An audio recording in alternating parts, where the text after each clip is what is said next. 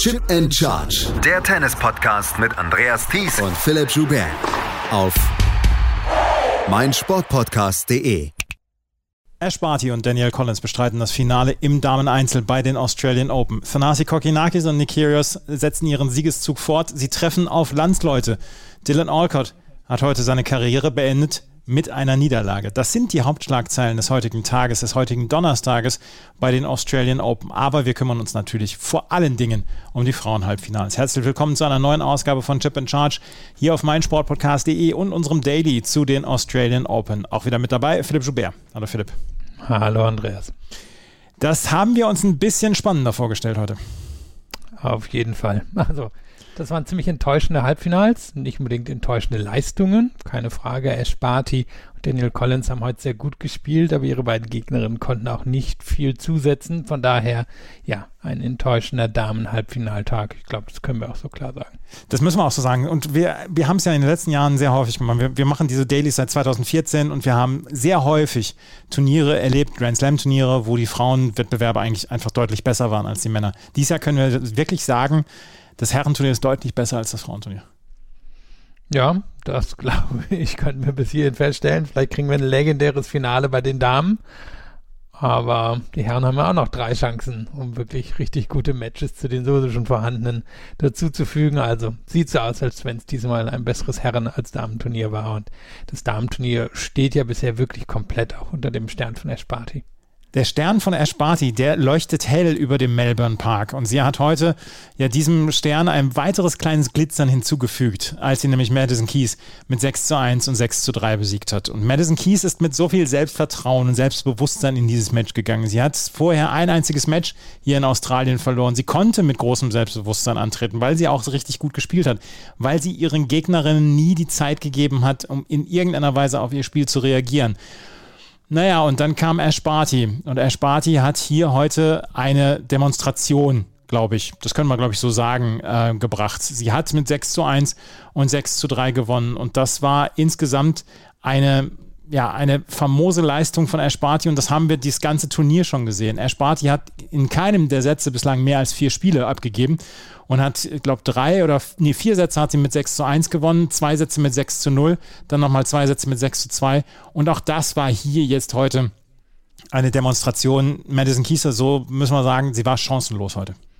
Erinnert natürlich so ein bisschen daran, wie Nadal durch so ein Feld in Paris durchflügt und ja, die erste Notiz, die ich mir heute gemacht habe zu dem Match, versucht Kies wirklich lang gegen breit. Was ich damit meine ist, Kies ist ja im ersten Satz oder auch in den ersten Teilen des Matches, eigentlich kann man sagen, bis in die ersten Spiele des zweiten Satzes, mit der Taktik hier reingegangen, dass sie versuchen wird, mit einer kontrollierten Offensive das Match zu bestimmen. Also so tiefe Schläge wie möglich, damit Party überhaupt nicht zum Gegenangriff ansetzen kann. Nur wenn sie die Taktik fährt, dann hat sie natürlich das Problem, dass die auch im Feld landen müssen. Und sie hat das Problem, dass Barty eben wirklich auf hohem Niveau das auch kontern kann. Und was Barty eben gemacht hat, sie hat den Court breit gemacht. Und breit heißt gegen Kies sie von Seite zu Seite zu bewegen. Und Kies ist wirklich nicht gut darin, ähm, wenn man, wenn man sie ans Laufen bringt. Also sie, also jetzt im Kontext der absoluten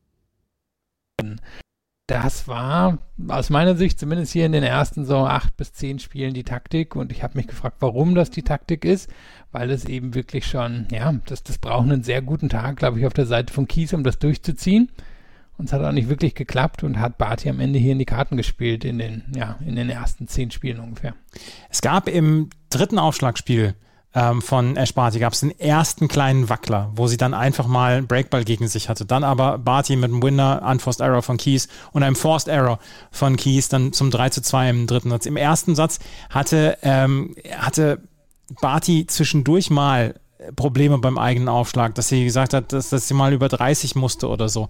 Aber insgesamt gab es nie in irgendeiner Weise Druck von äh, Madison Keys. Und was hier sich hier heute wieder mal als absolut uneinnehmbare Waffe ähm, ja, erwiesen hat. Das war die Rückhand das war der Rückhand-Slice von Ash Barty. Craig Tyser hat im Viertelfinal-Interview, also die WTA schickt immer alle acht Coaches der Final Viertelfinalistinnen ähm, in die Pressekonferenz. Und der hatte dann auch gesagt, ja, ich sehe die, äh, ich sehe die Gegnerin von Ash, sehe ich dann immer am Tag vorher äh, trainieren und dann lassen sie sich die, den Rückhand-Slice auf die Rückhand spielen oder in, ins Feld spielen. Aber dann denke ich, nee, das ist schon zu spät, da musst du früher anfangen, da kommst du gar nicht klar. Und dieser, dieser, Rückhand, dieser Rückhand-Slice, der ja eher unauffällig sieht, aussieht, der hat eine unglaubliche Kraft entwickelt und der hat eine unglaubliche Power für, ähm, ja, für Ash Barty entwickelt. Wir haben zwischendurch eine Grafik gesehen, dass dieser, dieser Ball, dieser Rückhand-Slice 50 Zentimeter über dem Netz, übers Netz geht und dann 63 Zentimeter über dem Boden dann aufkommt, also den höchsten Bounce dann hat. Das heißt, die Gegnerinnen müssen unglaublich tief runter dann auch und sie müssen ja dann auch technisch absolut perfekt diesen Ball wieder zurückspielen. Ansonsten ist es entweder ein Rahmentreffer oder er geht ihnen danach wieder um die Ohren. Dieser, dieser, dieser Rückhandsleise ist quasi zerstörend von Esparti. Wir hatten ja schon vor zwei Tagen den Vergleich zu Federer gezogen und ich finde, man kann ihn hier wirklich aufmachen. Ähm, zum Ende seiner Karriere jetzt war das vielleicht nicht mehr der alles entscheidende Schlag, aber als Federer so dominant war in den Jahren 2004 bis 2007, wo Federer ja auch noch nicht so viel, naja, noch nicht so eine, so eine gute Rückhand abseits des Leises hatte, da hat er wirklich gerade auf Hardcore sehr viel über den Slice dominiert und das ist ja auch eine wunderbare Waffe, um das Tempo zu variieren, denn das Problem ist ja auch gegen Barty. Na klar, die Gegnerin kann jetzt in die Vorhand reingehen, nur die Vorhand ist eine der besten, die es auf der Tour gibt, also was tun? Reingehen in die Vorhand, wo mir der Ball vielleicht um die Ohren fliegt oder reingehen in die Rückhand, wo ich hoffen kann, dass ich dann vielleicht einen Winner setzen kann vom Slice, was extrem schwierig ist, aber in der Kalkulation der meisten Gegnerinnen vermutlich noch wahrscheinlicher ist, als mich jetzt auf Vorhandduelle gegen ähm, Barty einzulassen. Und diese Kombination, meines wissen wir auch aus der Geschichte. So hat Steffi Graf das gemacht, ja. so haben es viele früher gemacht, so hat es eben Federer in, im Mittelteil seiner Karriere gemacht, so macht es jetzt Barty. Das hat sich ähm, Barty nicht selber ausgedacht, aber sie vollführte es zu einer ähnlichen Perfektion, wie wir schon ein paar Mal in der Geschichte gesehen haben es ist, wie gesagt, es ist Perfektion und du brauchst, du hast zwei Mittel, um gegen diese Rückhand reinzugehen, gegen diesen Rückhand-Slice. Entweder du bringst es mit einem Vor- und Topspin, dann musst du exakt stehen, dann musst du richtig stehen, dann musst du den Ball auch mit einem, mit einem ordentlichen, äh, mit, ordentlich mit dem Schläger treffen oder du versuchst den Rückhand-Slice dagegen zu setzen. Allerdings ist das fast noch schwieriger, weil du dann noch tiefer runter musst. Und Madison Keys hat in der Pressekonferenz dann auch gesagt, wie sie, äh, was ihr Spielplan eigentlich war für dieses Match. Und da hören wir einfach mal rein, weil das ganz interessant ist. I think the game plan was definitely trying to play a little bit heavier to her slice so that she couldn't pin me in that backhand quarter quite as well. Um, the tough thing though is that you have to have so much racket head speed when her slice is coming in, but then you also have to balance not overhitting it. And I felt like I started getting a better feel of it after, like in the middle of the second set, but then at that point being uh, a set and a breakdown against world number one's kind of a difficult position to start feeling yourself. Um, so, I mean, I think I had a game plan. I don't think I executed it very well. Ja, sie hat den Spielplan, hat das relativ ehrlich eingeordnet.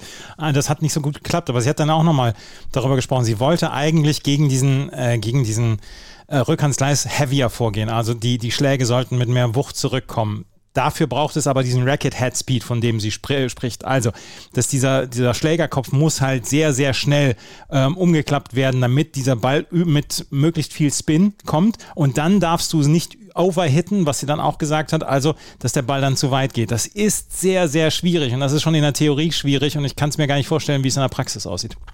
Na gut, in die Situation werden wir beide ja, nicht kommen, gegen jemanden zu spielen, der, der das so gut kann. Ist natürlich insgesamt einfach auch eine etwas unglückliche Geschichte für sie gewesen, weil ich hatte mir auch nach dem dritten Spiel aufgeschrieben, Kies bei 89 Prozent erster Aufschläge drin und die Quote im ersten, im ersten Satz wäre sehr gut, während Barty in den ersten Spielen den, den Aufschlag nicht reinbekommen hat. Und eigentlich hätte sie da einen Vorsprung erarbeiten müssen, damit es dann ein langes, enges Match geworden wäre, wo ihre Wucht dann vielleicht irgendwann Barty auch so unter Druck gesetzt hätte, dass Barty dann, dann vielleicht die Nerven bekommt. Aber Barty musste heute gar nicht sich der, naja, mit der Situation konfrontieren, hier Nerven zeigen zu können. Und ich äh, glaube auch ziemlich genau zu wissen, was Kies da im zweiten Satz meint, als sie nämlich zum 2-2 hält. Da zieht sie in der Rückhand die Linie wirklich sehr gut entlang. Da ist dann, da ist dann nicht nur Wucht drin, da ist auch sehr viel Tempo drin. Und das schafft sie dann noch so ungefähr für fünf bis zehn Minuten immer mal wieder, immer mal wieder diese Kombination aus Schnelligkeit und Wucht. Nur fällt das dann auch wieder weg, äh, weil dann auch der Aufschlag nicht mehr in derselben Form kommt wie im ersten Satz. Also die Puzzleteile haben heute nicht zusammengepasst und Barty eben nicht mal in die Lage versetzt worden, hier Nerven zu zeigen. Und warum spricht das mit den Nerven an? Weil sie ja hier zweimal nacheinander bei den Australian Open im Halbfinale einen ziemlichen Stinker gespielt hat. Aber heute konnte sie es souverän, trotz eben des Wackelstarts machen, auch weil Kies eben den Plan nicht so umsetzen konnte. Es sieht ja gar nicht so spektakulär aus, was, ähm, was Ash Barty macht. Also der Aufschlag ist natürlich eine absolute Waffe und trotzdem denkt man sich nicht, das ist ein Surfboard Ash Barty, weil sie auch nicht ganz so groß ist und so weiter. Aber trotzdem ist dieser Aufschlag sehr effektiv. Dieser Rückhand-Slice, wir haben, du hast es gerade eben erwähnt, äh, Steffi Graf hat damit eine ganze Karriere bestritten und eine wirklich herausragende Karriere bestritten mit dem Rückhand-Slice. Der ist jetzt auch nicht, dass man denkt, ähm, der zieht einem die Schuhe aus, dieser Schlag. Die Vorhand mit so viel Spin dann ja auch gespielt. Hat man jetzt auch nicht das Gefühl, dass die einem die, die Augen öffnet, aber dieses, dieses, dieses Gesamtkunstwerk, alle drei Schläge auf ihre Art und Weise sind zwar nicht die überauffälligsten, aber sie sind unglaublich gut und das dann zusammen als Gesamtkunstwerk ist halt im Moment vielleicht so nicht gesehen in der Welt. Ja, also in der Zusammensetzung sowieso nicht. Ich denke immer noch, sie, sie hat schon Konkurrenz oben an der Weltrangliste, vor allem natürlich in Form von äh, Naomi Osaka, die man nicht oben in der Weltrangliste ist, aber gerade auf Hardcourts denke ich schon Mittel hat zum Beispiel, um einer mhm. Barty das Wasser zu reichen. Nur das hier ist im Moment ganz klar das Turnier von Barty. Und das, das hat sich ja, ich meine, sie kam ja eben rein mit diesem Wahnsinnslauf beim Aufschlag. Und das war so ein bisschen die Geschichte, aber du hast schon gesagt, die anderen beiden Elemente stimmen im Moment auch. Und daher ist es eben, ja, zumindest bisher das Turnier der Barty. Und es wird schon eine ganz schön gute Leistung brauchen, um sie hier um, Entschuldigung, um sie hier zu besiegen. So ist es. Ja, was, was ich halt noch ganz lustig fand, nach zwei Spielen brachte ein Kollege von ESPN, äh, schrieb dann bei Twitter so, ähm, Kies muss jetzt schon Dinge machen, die sie in den fünf Runden vorher nie machen musste. Sie musste ans Netz gehen, sie musste einen Stop zwischendurch spielen, nur um Ash zu beschäftigen und um Ash dann so ein bisschen aus ihrem Matchrhythmus und aus ihrem Matchplan rauszubringen. Und es war eigentlich ab der ersten Sekunde an sichtbar, hier spielt eigentlich nur eine auf Sieg und das ist Ash Barty und sie gewinnt mit 6 zu 1 und 6 zu 3 und hat hier beeindruckend unter Beweis gestellt, dass sie die absolute Top-Favoritin ist und dass sie im Moment hier ja, die Spielerin to beat ist. Und es gibt nur noch eine Spielerin, die sie schlagen kann und das ist Danielle Collins und die hat ähnlich beeindruckend heute aufgespielt gegen Iga Swiatek mit 6 zu 4 und 6 zu 1 gewonnen. Und auch dieses Spiel war ja, es war kein Wechselbad, weil Iga Swiatek nie in irgendeiner Weise den Fuß in der Tür wirklich drin hatte. Sie kam zwischendurch mal zurück, das war im ersten Satz, war es so, als sie schon mit zwei Breaks zurücklag, aber dann noch auf 5 zu 4 rankam, äh, Collins dann aber ausservieren konnte. Im zweiten Satz war das dann überhaupt kein, äh, kein Problem mehr für äh, Daniel Collins, die mit 6 zu 1 gewann. Und ein Schlag für mich, der heute heraussticht, das war der Return von Daniel Collins, weil sie hat quasi jeden Aufschlag von ähm, Daniel Collins, äh, von Iga Swiatek im Schläger gehabt, im Sweet Spot und konnte mit dem Aufschlag von Swiatek machen, was sie wollte. Ja, ich weiß nicht, ich habe es jetzt gerade nochmal geladen. Ähm, ob du es im Kopf hast oder mal raten möchtest, wie viele Punkte Swiatek hinter dem zweiten Aufschlag gewonnen hat. Nicht viele, ne? Nee, sieben. Drei, sieben. drei von 21. Ja, es ist da, das ist nicht viel. Nee.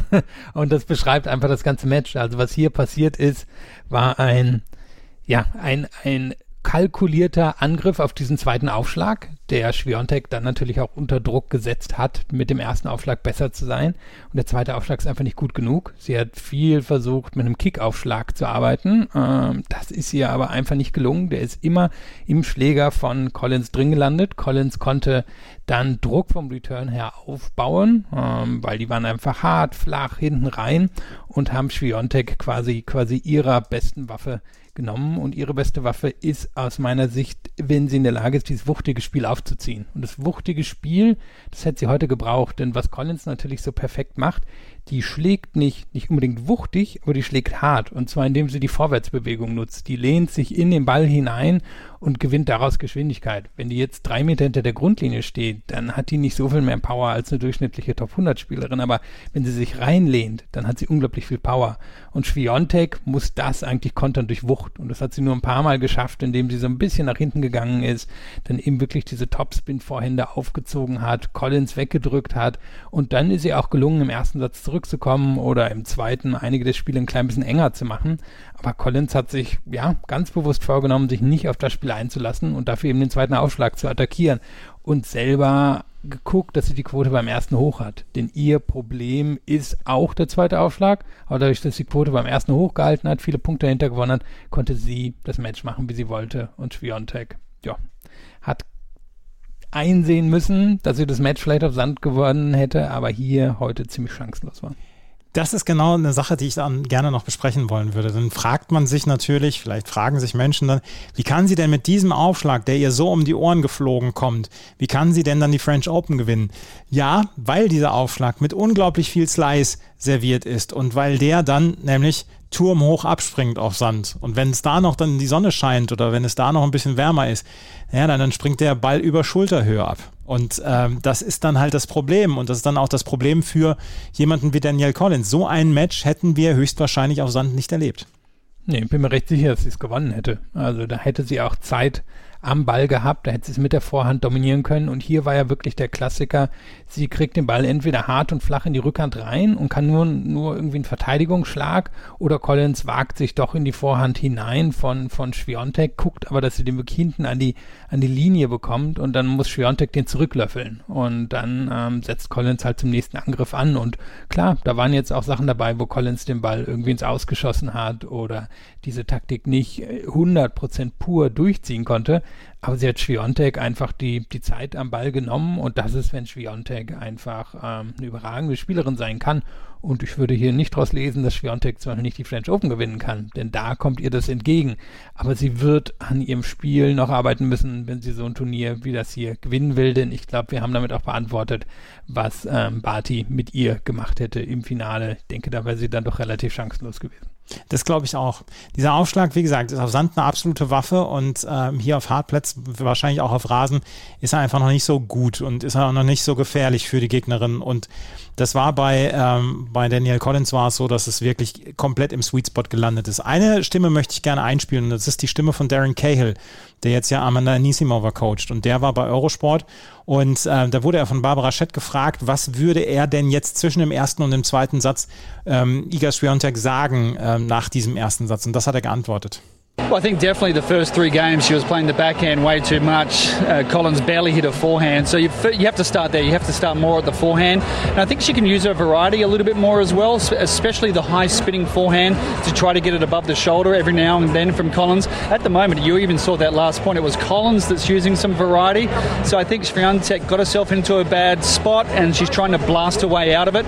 But if she can get off to a good start in the second set, I think she might loosen up and start to use more angles as well. Das fand ich nämlich ganz interessant, ähm, was Darren Cahill da gesagt hat. Ähm, sie hat versucht, sich aus dieser, aus diesem Loch herauszublasten, wie er das gesagt hat. Also dann wirklich glatt die Vorhand durchzuspielen, wirklich auf den Winner zu gehen und dass er dann gesagt hat, ja, dann spiel doch ein bisschen, bisschen mehr mit Variationen, den hohen Topspin, dass ähm, Daniel Collins dann über der Schulter den Ball dann annehmen muss. Plus, ähm, sie hat zu sehr in die Rückhand gespielt. Ich fand die Rückhand heute von Daniel Collins extrem stark und dass man da mit der Vorhand dann so ein bisschen anfängt. Und ich gebe etwas zu, bei, bei Darren Cahill fanboy ich etwas. Dem höre ich sehr, sehr gerne zu, wenn er Tennis analysiert. Ja, das kann er ja auch sehr gut. ähm, also wenn, also, ne, dieses Rausblasen, dieses Rausballern, könnte man ja wahrscheinlich auch ja. auf Deutsch dazu sagen. Das, das Ding ist natürlich, und so würde ich es jetzt mal vermuten, das ist ja eine Stressreaktion von Schiontek, ähm, da in so einem Moment dann die Ruhe zu finden, weil ja. sie weiß ja einfach, bei jedem Aufschlag kriege ich den gleich irgendwie um, um die Ohren gehauen und bei ähm, Collins muss ich dementsprechend wirklich beste Leistung gegen ihren Aufschlag bringen, weil ich mich ja bei meinem nicht entspannen kann. Also bin ich permanent unter Stress. Und unter Stress lässt sich das natürlich alles nicht so aufziehen, weil man nicht die Erfahrung hat, wie, wie man sie jetzt, finde ich, zum Beispiel bei Barty sieht, die auch früher dazu tendiert hat, dann hektisch zu werden. Und die ist jetzt eben schon ein paar Jahre älter als Schwiontek. Und so, so würde ich vermuten, dass das Problem dann einfach ähm, bei Schwiontek ist. Und wir haben ja ein bisschen auch gesehen in den letzten Monaten, dass sie, dass sie sich viel Stress macht, ähm, dass sie diesen Stress ja offensichtlich auch sehr somatisch spürt und dann irgendwie nicht so ganz den kühlen Kopf bewahren lässt. Aber dafür ist sie dann eben auch so jung und ähm, quasi das Rohmaterial ist überragend gut. Die Frage ist halt nur, wann kriegt sie es außerhalb von Sand alles komplett und in Ruhe zusammengesetzt.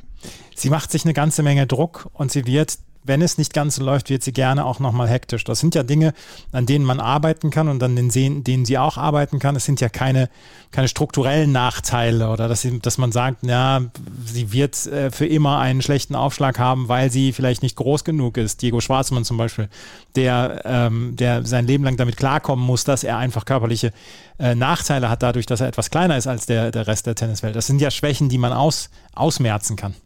Naja, vor allem, wir hatten eben in der Jahresendsendung relativ viel über sie gesprochen und was mir da in der Vorbereitung ja nochmal aufgefallen war, wie weit vorne sie in der Statistik der gewonnenen Punkte ist. Also wirklich, wenn alle gespielten Punkte über ein Jahr zusammengezählt werden und da ist sie in den Top 3 drin, heißt, sie ist in der Lage, Matches zu dominieren. Viel davon passiert natürlich auf Sand, aber die Grundlagen sind auch dafür da, um auf anderen Le äh, Belegen zu dominieren. Und dominieren ist an sich einfach was Positives, weil es einen dazu bringen wird, relativ weit in vielen Turnieren zu kommen. Das ist ja auch hier passiert. Sie hat müssen wir ehrlich sein, keine überragende Leistung über das Turnier gebracht, aber sie ist weit gekommen, weil die Grundlagen eben da sind. Und die Grundlagen ist das, was man nicht mehr wirklich im Leben erlernen kann. Den, den Rest kann sie erlernen. Und ähm, sie ist ja auch schon ähm, schlau und vorausschauend genug, sich eine Sportpsychologin an die Seite zu holen, die wahrscheinlich mit ihr wirklich exakt solche Übungen machen wird, um, um der Hektik zu entkommen.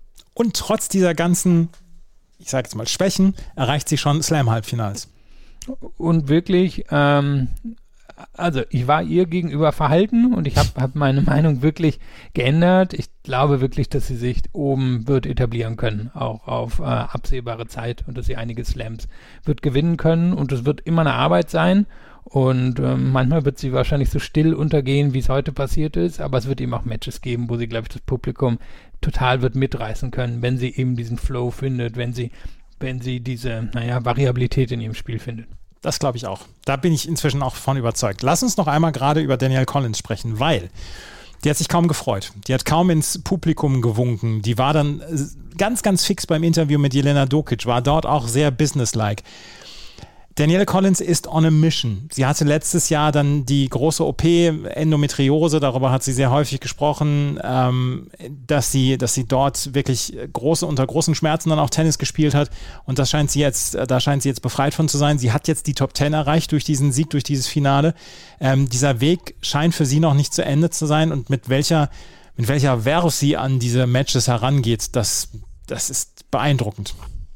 Und zeitgleich ist sie total kontrolliert und diszipliniert. Ja. Und das ist ja, was sie auszeichnet. Also sie weiß ja exakt, wie sie Matches gewinnen kann. Denn sie, sie wird meiner Meinung nach keine Chance haben, wenn sie da, wie gerade schon angesprochen, drei Meter hinter der Grundlinie steht. So gut ist ihr Grundlinienspiel einfach nicht. Aber sie hat für sich die Kalkulation angestellt, wie bin ich in der Lage, mit denen da oben mitzuhalten, nicht von Woche zu Woche. Ich glaube, das ist nicht möglich, dass sie irgendwie mal die Nummer 5 oder so, na gut, bald ist sie Nummer 5, aber ähm, dass sie, dass sie wirklich sich mal oben in der totalen Konstanz etabliert. Aber genau solche Turniere sollten halt im Bereich des Möglichen liegen und meiner Meinung nach total durchkalkuliert und überlegt, wie, wie gehe ich vor und kontrastiert natürlich mit diesem Wilden auf dem Court und ähm, ja, aber, aber meiner Meinung nach kein wildes Spiel, sondern wirklich genau durchdacht und auch das hier ist natürlich dann wieder eine kontrollierte Aktion. Man sah, wie Dokic mit ihrem, ähm, weiß nicht, ob es der Kameramann war, aber bei der rannten mit diesem Mikro auf den Court, weil äh, Collins ja wirklich fast direkt durchgegangen ist und dann sich auch hingestellt hat und dann die Art, wie sie geredet hat, auch wieder was sehr Zackiges heute ähm, nach außen transportieren wollte und ist ja auch exakt gelungen und das ist wahrscheinlich auch die Ansage, die sie an Barty machen will, denn auch sie wird wissen, Barty kann schon Nerven zeigen und wenn Barty Nerven zeigen wird, dann ist Collins vermutlich da in zwei Tagen. Ja, aber ich ähm, hätte mich nicht gewundert, hätte Jelena Dukic noch salutiert.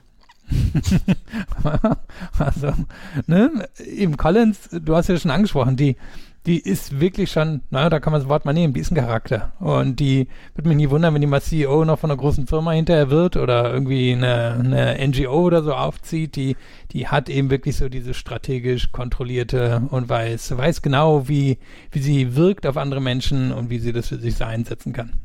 Danielle Collins gegen Ash Barty am Samstagvormittag, 9.30 Uhr deutscher Zeit, dann in der Rod Laver Arena. Wir haben allerdings noch ein paar andere Matches heute erlebt und darüber wollen wir dann natürlich auch noch sprechen. Im Herren-Doppel steht das Finale fest und das bestreiten und das ist wirklich eine Sensation und das mit drei Ausrufezeichen dahinter. Thanasi, Kokinakis und Nikirios auf der einen Seite und Matt Apton und Max Purcell auf der anderen Seite. Max Purcell stand schon mal hier im Finale bei den Australian Open im Doppel. Vor zwei Jahren mit Luke Seville. Damals hatten sie gegen Rajiv Ram und äh, Joe Salisbury verloren. Diese beiden waren heute auch die Gegner von Apton und Purcell. Und Apton und Purcell gewannen mit 6 zu 3 und 7 zu 6. Und vor allen Dingen der Tiebreak des zweiten Satzes war spektakulär. Den gewannen die Australier mit 11 zu 9, nachdem sie dann auch einen Satzball abgewehrt haben. Aber Ram und Salisbury haben sich heute nicht eine Sekunde wirklich wohlgefühlt auf diesem Platz. Parallel in der Rod Laver Arena spielten heute Thanasi Kokinakis und Nikirios gegen Marcel Granollers und Horacio Sebastos. Also wir haben das an zwei und das an drei gesetzte Doppel heute gesehen. Parallel. In der Margaret Court Arena waren ja so runde 100 Menschen. Die, ähm, die Rod Laver Arena war pickepacke voll mit Leuten bis halt zur Kapazitätsgrenze. Und Kokinakis und Kyrgios haben mit 7 zu 6 und 6 zu 4 gewonnen. Vor allen Dingen der Tiebreak des ersten Satzes hat mich sehr beeindruckt, als Kokinakis und Kyrgios dann ja, bei sich geblieben sind und dann auch zwei oder drei wirklich starke Returns gebracht haben. Und der zweite Satz ging mit 6 zu 4 an die Australier und RB erleben das erste rein australische Doppelfinale seit 1980. Und Kokinakis hat es heute quasi alleine gewonnen, dieses Match. Ja. Und sie hatten alle 5000 Bros aus äh, Melbourne noch dabei. Also war dann auch vom Publikum her genau die Show, die man erwarten konnte. Diesen Sound, den ich immer noch nicht genau nachmachen kann. Ähm, er war, er war zu hören. Und ja, war, war natürlich eine Show, war aber auch einfach ein beeindruckendes Tennisspiel. Ich war wirklich gestern skeptisch, war eigentlich auch wirklich davon ausgegangen, dass Granollers und Sebastian, Sebastian, sagst du, ne? Sebastian, ja. Sebajos das gewinnen würden, weil die für mich exakt die Art von Spiel haben um zum Beispiel jemand wie Köyers die, den, den Zahn zu ziehen, ähm, ihm, ihm die Nerven zu nehmen. Aber es ist ihnen einfach nicht gelungen. Und am Ende war hier der entscheidende Faktor wirklich Kokinakis, der, wie du sagtest, ein richtig gutes Match gespielt hat. Und dass die beiden da Bock drauf haben, hat man ja auch gemerkt. Und das ist natürlich auch schon immer ein Faktor bei den Einzelspielern, die, die, ja, das schon ganz spannend finden mit dem Doppel, aber da nicht so committen, wie die beiden das jetzt gemacht haben. Und Gut, jetzt, nachdem ich wirklich nicht davon ausging, dass sie in ein rein australisches Finale einziehen würden, passiert genau das und dürfte dann eine ziemliche Show am Samstag werden. Und Max Purcell hat übrigens den besten Fokuhila im Tennis. Ah, John Jason Wolf wahrscheinlich auch noch, aber, aber Max der hat Purcell, den abgeschnitten, glaube ich. Hat er? Ja, ich meine, das irgendwann mal gesehen zu haben, ja. Auf jeden Fall hat Max Purcell zu dem Fokuhila auch noch einen gut, guten Schnörres. Also da passt eigentlich auch relativ viel zusammen. Äh, Matt Apton gilt als so ein bisschen der Grand Seigneur in diesen, bei diesen vier Leuten. Der hat da heute sehr, sehr nüchtern und sachlich dann auch darüber gesprochen. In der Pressekonferenz hat gesagt, ja, wir haben uns eben schon gratuliert, ist alles fein und wir hoffen auf eine gute Stimmung. Wir werden wahrscheinlich die Außenseiter sein, was die Stimmung angeht im eigenen Land. Ähm, aber das wird ein, das glaube ich, wird ein lustiges Spiel direkt nach dem Frauen äh, Einzelfinale. Ich glaube, der könnte dann nochmal eine richtige, richtig gute Stimmung bringen oder das könnte eine richtig gute Stimmung bringen. Und was man dann ja auch sagen muss, Kokinakis und Kyrgios haben vielleicht nicht immer das absolut obersportlichste Verhalten ähm, gebracht, aber Sie haben äh, den, den übertragenen Sender in Australien, nein, haben sie dafür von zum Beispiel überzeugt, vom Nadal-Match äh, wegzuschalten, damit das, äh, das Doppel da gezeigt wird. Also sie haben schon ein bisschen Aufmerksamkeit diesem Wettbewerb gebracht. Und ich bin sehr gespannt, wie das Publikum dann am Samstag reagieren wird, weil das, das werden andere Leute sein. Sich ein Ticket für 500 das, Dollar. Ja, genau. Ich wollte es gerade sagen, weil ich glaube, heute durfte man mit dem Ground-Ticket rein, ne? Heute, äh, heute kam äh, man bei der Day-Session für 29 australische Dollar rein, also ungefähr 19 Euro. Am Samstag, die Finaltickets sind natürlich eine Session für das Frauenfinale und da, da bist du bei ungefähr 200, 250 Euro dabei. Ja, gut. Da wird ein anderes Publikum sitzen. Ein älteres Publikum, das äh, weiß ich nicht, das schon mitgehen wird, aber wahrscheinlich etwas verhaltener sein wird als eben die heute Anwesenden. Von daher andere Stimmung. Und dann bin ich gespannt, ähm, wie Koginakis und Kyrgios das ohne, nein, nicht ohne, aber mit einer anderen Welle gestalten können. Ob sie, ob sie dann gegen die eigentlich besseren Doppelspieler Apton Purcell gewinnen. Sie gehen da sicherlich als leichte Favoriten rein. Aber warten wir mal ab, dürfte, dürfte eine unterhaltsame Geschichte werden. Heute war Bierdosen stechen und Samstagabend ist vielleicht eher Champagner trinken, wenn ich diese Klischees mal bedienen darf. Gut möglich. Kokinakis Kyrgios gegen Matt Apton und Max Purcell am Samstagabend beziehungsweise am Samstagmittag dann. Und dann haben wir heute auch noch erlebt den Abschied einer absoluten Tennislegende. Dylan Alcott hat nämlich heute seine Karriere beendet und er wurde allerdings Opfer des Finals, ähm, ja, oder beziehungsweise seines Finalgegners, nämlich Sam Schröder aus den Niederlanden, hat zum zweiten Mal einen Grand Slam gewonnen und er war auch schon der letzte Spieler, der gegen Dylan Alcott bei einem Grand Slam gewonnen hatte. Das war nämlich bei den US Open 2020. Sam Schröder gewinnt mit 7 zu 5 und 6 zu 0. Und wir müssen einfach mal sagen, und da müssen wir auch eine Ehrerbietung bringen, ähm, Dylan Alcott hat den Sport, den Rollstuhltennissport auf ein anderes Level gehoben. Er hat für eine unglaubliche Aufmerksamkeit gesorgt. Er ist dieses Jahr Australier des Jahres 2022. Also es ist auch eine unglaubliche ähm, Ehrerbietung für ihn und er hat insgesamt 15 ähm, Grand Slams im Einzel gewonnen, 8 Grand Slams im Doppel. Er hat vier paralympische Goldmedaillen geholt und ist einfach Golden Slam hat er letztes Jahr geholt, ist einfach eine absolute Legende, hat heute sein letztes Match gehabt und wurde von Sam Schröder im zweiten Satz ziemlich hergespielt. Gut, ähm, die Besten wissen, wann sie abtreten müssen, ne?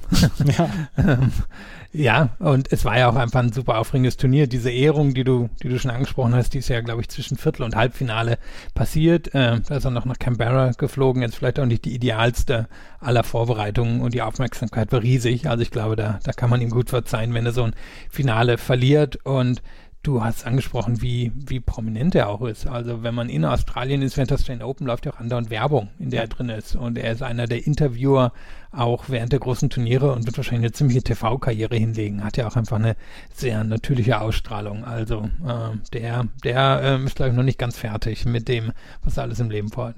Nee, absolut nicht. Er hat zum Beispiel bei einem Match hat er Alexander Zverev interviewt und das war ziemlich cool und das hat ähm, das war, das war nett, das hat man, da hat man gerne zugehört. Und äh, was du gesagt hast, er ist eine absolute Berühmtheit in Australien. Das ist uns vielleicht gar nicht so richtig bewusst, aber wie gesagt, er ist jetzt Australier des Jahres für das Jahr 2022 und wird dieses, ähm, ja, dieses Amt quasi, wird er das ganze Jahr innehaben, die nächsten zwölf Monate. Er hatte sich versprochen bei der Siegeransprache, er sagte für die nächsten zwölf Jahre.